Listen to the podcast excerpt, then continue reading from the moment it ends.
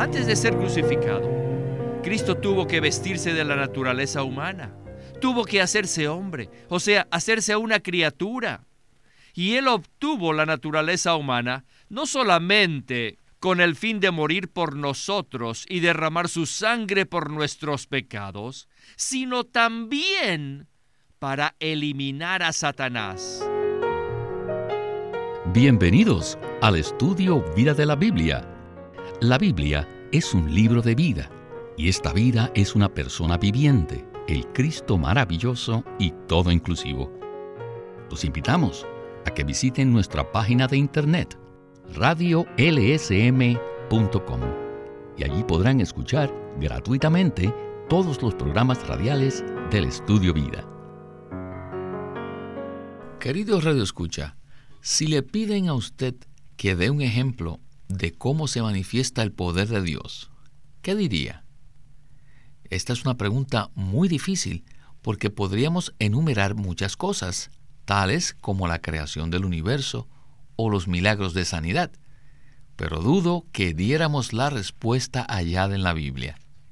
Leamos la respuesta en Primera de Corintios, capítulo 1, versículos del 23 al 24, que dice, Pero nosotros predicamos a Cristo crucificado, para los judíos tropezadero y para los gentiles necedad, mas para los llamados, así judíos como griegos, Cristo, poder de Dios y sabiduría de Dios.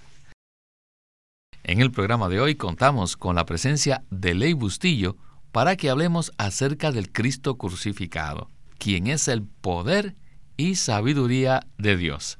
Saludos, Ley. Es maravilloso poder ver el poder y la sabiduría de Dios de esta manera. Realmente es inimaginable pensar que una persona crucificada pueda llegar a ser poder y sabiduría. Todos pensaríamos que una persona crucificada es una persona débil, puesto que permitió que otros le crucificaran y no se escapó. Pero hoy veremos que el Cristo crucificado es poder de Dios y sabiduría de Dios. Amén.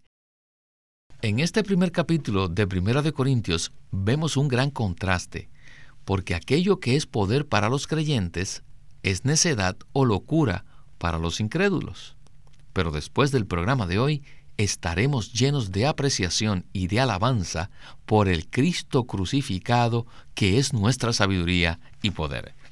Entremos en el tema con la primera porción del estudio Vida de Corintios con Winnesley. En este universo existe el problema de Satanás.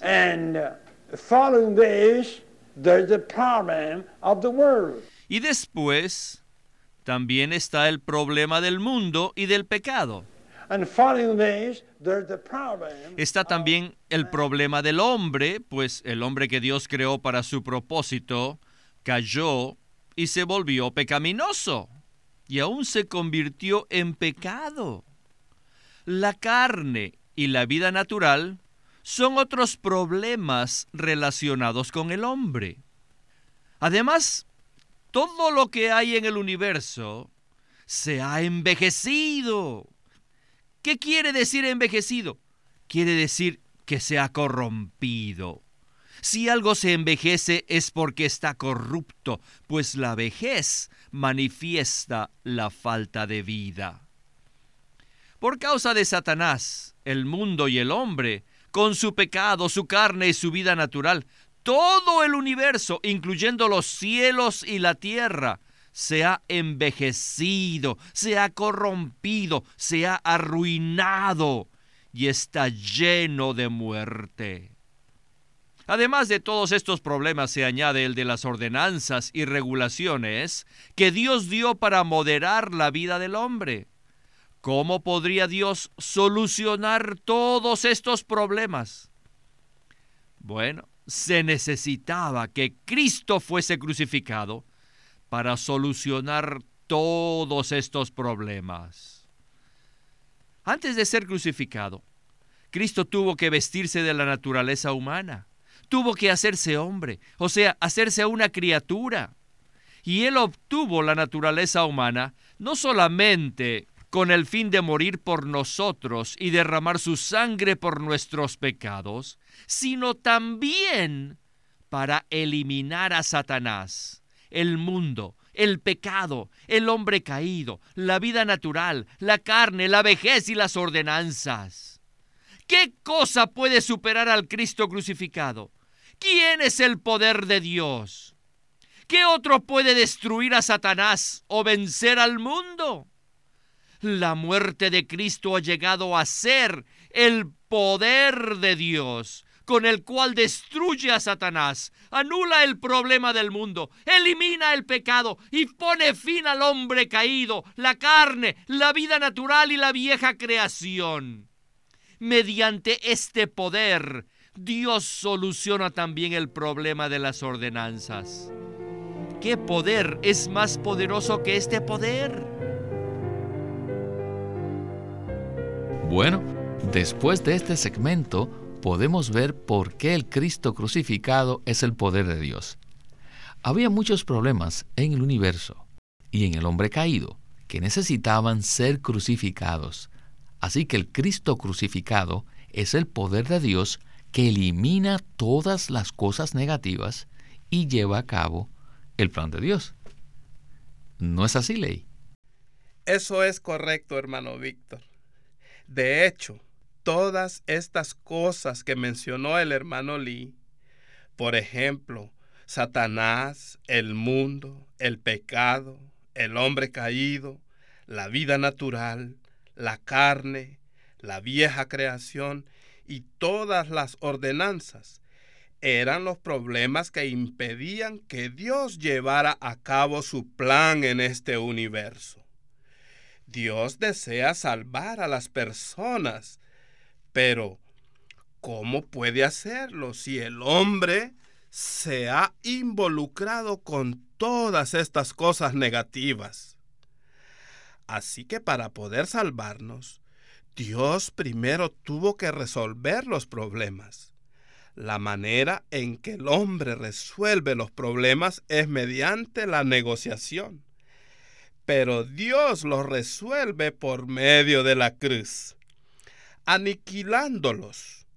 Si usted logra darle fin a todo lo que no es Dios, entonces habrá resuelto todos los problemas del universo.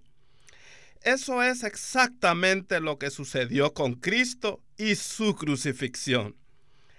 Cada problema en el universo fue resuelto porque todos los factores que producían estos problemas fueron aniquilados en la cruz.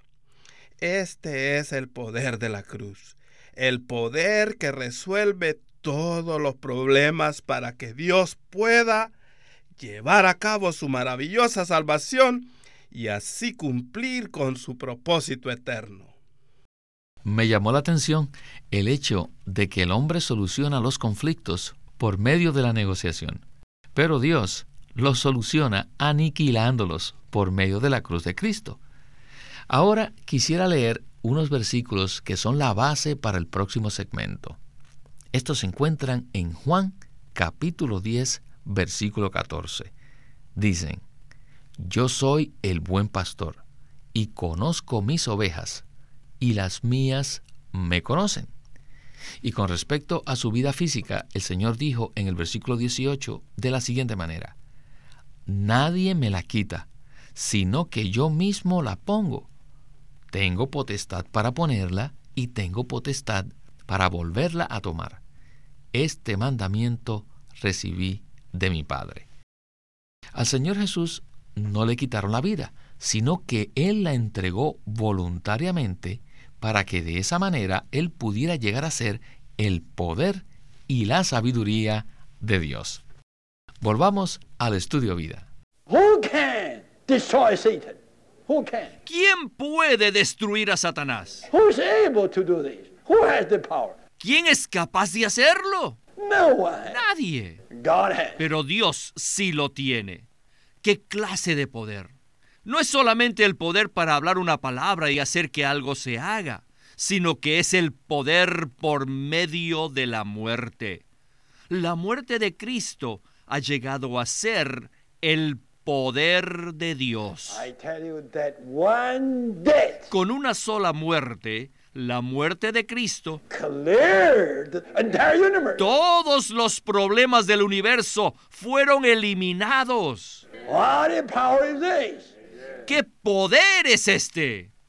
El Cristo crucificado no solamente es el poder, sino también es la sabiduría de Dios. Para lograr algo se necesitan poder y sabiduría. Como dijimos, la sabiduría sirve para planear y proponer, mientras que con el poder se realiza lo planeado, lo propuesto. A veces tenemos el poder, pero no tenemos la sabiduría. Cuando esto ocurre, corremos el riesgo de utilizar nuestra fuerza de manera insensata y por consiguiente necesitamos a Cristo como poder y también como sabiduría. Podemos aplicar al Cristo crucificado, por ejemplo, al problema de nuestro mal genio, el cual, sin excepción, nos afecta a todos. ¿Quién puede decir que nunca se ha molestado? Para vencerlo nos hace falta el poder y la sabiduría. Quizás pensemos que si recurrimos a la oración, esta no los daría. No obstante, aun cuando oramos, no lo obtenemos. Sin embargo, cuando invocamos el nombre del Señor, Oh Señor Jesús, cuando disfrutamos a Cristo y somos llenos del Espíritu vivificante, no tenemos ningún problema con nuestro mal genio. Espontáneamente poseemos el poder que lo vence y tenemos la manera de hacerle frente. ¿Y cuál es este poder? Es la muerte de Cristo y el Cristo crucificado. Ley, me gustaría que conversáramos un poco acerca de esto. Yo mismo he orado así. Señor, por favor, elimina mi mal genio, llévatelo. Pero, ¿por qué nunca recibimos respuesta a esta clase de oración? ¿Es que existe otro camino? Tengo que decirle que sí. Nosotros tenemos nuestro propio camino pues oramos y le pedimos al Señor que haga algo por nosotros de manera externa, que cambie nuestra conducta. Pero la manera en que Dios opera es aplicarnos al Cristo crucificado, como su poder y sabiduría, para terminar todas las cosas negativas en nosotros e introducirnos en todas las cosas positivas debemos darnos cuenta que en nuestro espíritu humano tenemos el poder más grande del universo. El Cristo que murió y resucitó está ahora en nuestro espíritu. Y por lo tanto, tenemos el poder y la sabiduría de Dios. Todo lo que necesitamos hacer es encender el interruptor. Y este poder será aplicado a nosotros. ¿Y cómo hacemos para encender este interruptor? Simplemente al invocar el nombre de nuestro amado Señor Jesús. De esta manera contactamos al espíritu vivificante que está en nuestro espíritu humano. Así desechamos nuestra propia fuerza natural y nuestra sabiduría natural y tomamos el poder y la sabiduría de Dios que es Cristo. Veremos que serán eliminadas en nosotros todas las cosas negativas y en resurrección poseeremos todas las riquezas de Dios como nuestro disfrute. Ley, cuando invocamos desde lo profundo de nuestro interior el nombre del Señor Jesús, el nombre que es sobre todo nombre, establecemos un contacto viviente y vital con Cristo. Esto significa que entramos en contacto con aquel que por medio de la cruz derrotó a Satanás y crucificó nuestra carne pecaminosa. Además, en el nombre del Señor Jesús experimentamos la vida de resurrección. Cuando le tocamos en nuestro espíritu, obtenemos todos los elementos de su vida divina, que vence y es eterna. ¿No es así? Esta es una gran revelación y es la clave para que obtengamos la victoria en nuestra vida cristiana. Todo lo que Cristo es y ha logrado por nosotros está ahora incorporado en el espíritu vivificante que mora en nuestro espíritu. Lo único que necesitamos hacer es contactarlo de una manera vital y viviente, invocando su precioso nombre. Esto libera en nuestra experiencia el gran poder que destruyó a Satanás y que crucificó todos los problemas del universo. De esta manera, no solo experimentamos la cruz de Cristo, sino que también disfrutamos la vida de resurrección, en la cual están todas las riquezas de Cristo. Bueno, entonces podemos decir que todo esto, resumido en pocas palabras, es la economía de Dios. Y esto es lo que veremos en el último segmento del programa, pues Lee conectará todo lo que hemos dicho con el propósito eterno de Dios. Para ello quisiera leer unos versículos. Estos están en Efesios capítulo 1, versículo 11. Dice así, En él asimismo fuimos designados como herencia, habiendo sido predestinados conforme al propósito del que hace todas las cosas. Luego Efesios 3:11 dice, conforme al propósito eterno que hizo en Cristo Jesús, nuestro Señor. Vayamos a la conclusión del mensaje. Este Cristo crucificado, en él se hallan los elementos de la resurrección y la ascensión. Por consiguiente, cuando disfrutamos al Cristo crucificado, también disfrutamos de su resurrección y de su ascensión. La clave se encuentra en su crucifixión, la cual es el umbral que conduce a las riquezas de Cristo. La cruz constituye la manera de experimentar a Cristo con todas sus riquezas. Sin la crucifixión de Cristo, sin el Cristo crucificado, no tendríamos acceso a sus riquezas. Cuando experimentamos al Cristo crucificado, Él nos es hecho poder de Dios y sabiduría de Dios. Puesto que tenemos al Cristo crucificado como sabiduría de Dios, no necesitamos buscar la manera de llevar a cabo la voluntad de Dios.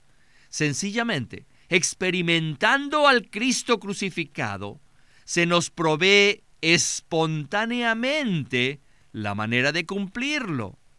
Ya no es necesario proponerse o determinar hacer la voluntad de Dios.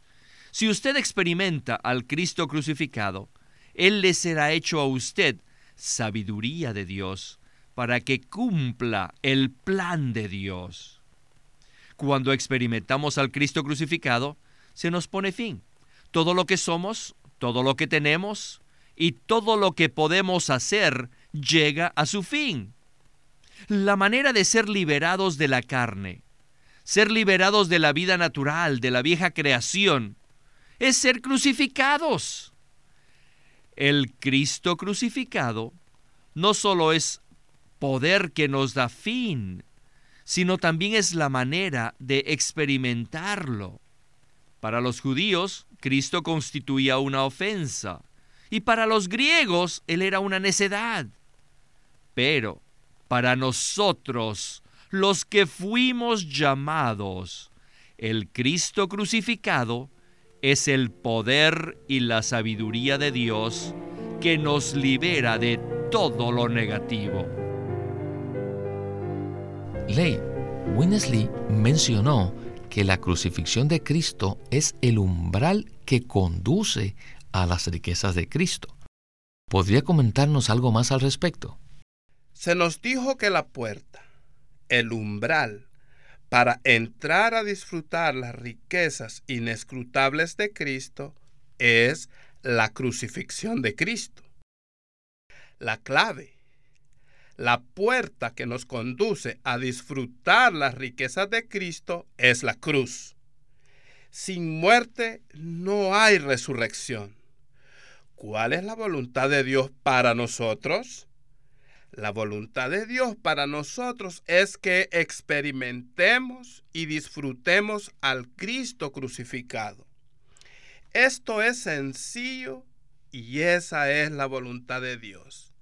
Si experimentamos y disfrutamos al Cristo crucificado, tendremos el poder y la sabiduría para llevar a cabo la voluntad eterna de Dios. Pero si tratamos de hacer las cosas por nosotros mismos, incluyendo tratar de crucificarnos a nosotros mismos, ¿cuál será el resultado, hermano Víctor? fracasaremos.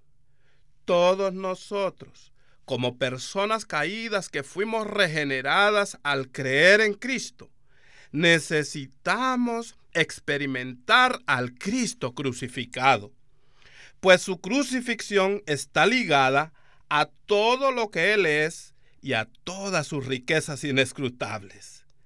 Una vez que tenemos su crucifixión, obtenemos todo lo que Cristo es y todo lo que Cristo ha logrado.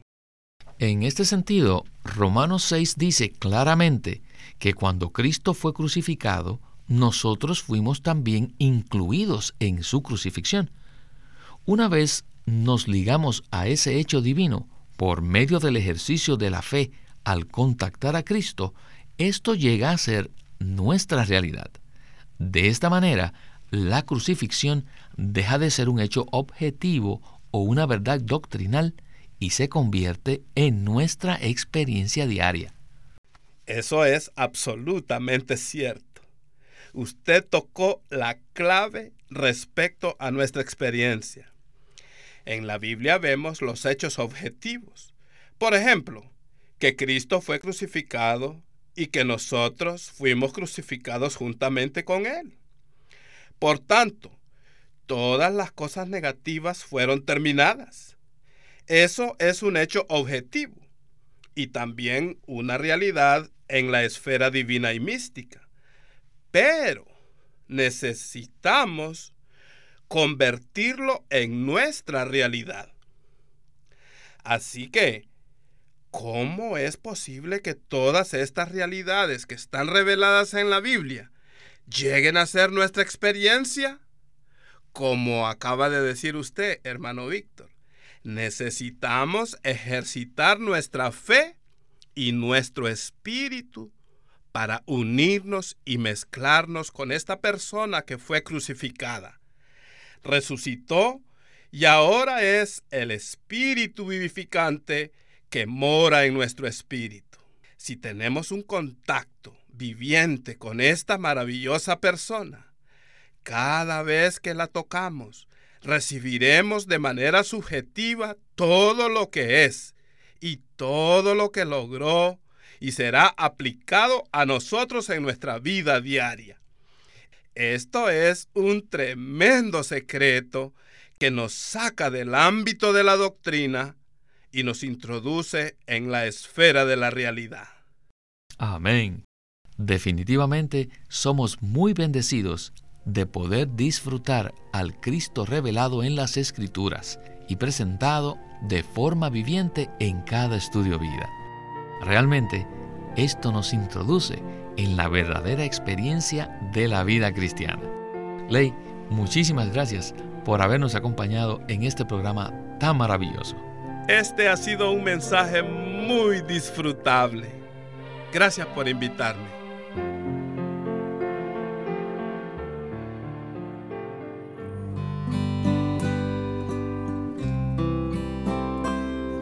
LSM presenta un libro en dos tomos titulado El Evangelio de Dios por Watchman Nee. Son unos mensajes dados en 1937 en Shanghai, en la China, y demuestran eficientemente la carga de Watchman Nee por ayudar a todos los creyentes a conocer la verdad de la salvación. La salvación tiene una naturaleza simple, un enfoque maravilloso y una aplicación dinámica. El sólido cimiento de nuestra redención se apoya en las verdades sólidas que constituyen el contenido del Evangelio de Dios. En este juego de dos tomos de El Evangelio de Dios, Watchman Nee presenta el contenido de la salvación que Dios efectúa, incluyendo el pecado del hombre, el amor, la gracia y la misericordia de Dios, la naturaleza de la gracia, la función de la ley y la justicia de Dios, la obra de Cristo, la obra del Espíritu Santo, la certeza de ser salvo y la forma en que Dios elimina los pecados del creyente. Estos mensajes son amplios y abarcan desde la condición pecaminosa del hombre antes de ser salvo hasta su destino en la era venidera. El crecimiento del cristiano depende de la fe activa y dinámica, y un ingrediente esencial para crecer en Cristo es entender claramente la verdad que sustenta esta fe. Este libro se llama El Evangelio de Dios por Watchman Nee Watchman Nee llegó a ser cristiano en la China continental en 1920, a los 17 años de edad, y ese mismo año comenzó a producir sus primeros escritos. En casi 30 años de ministerio se demostró claramente que él era un don especial que el Señor dio a su cuerpo con el fin de adelantar su obra en esta era.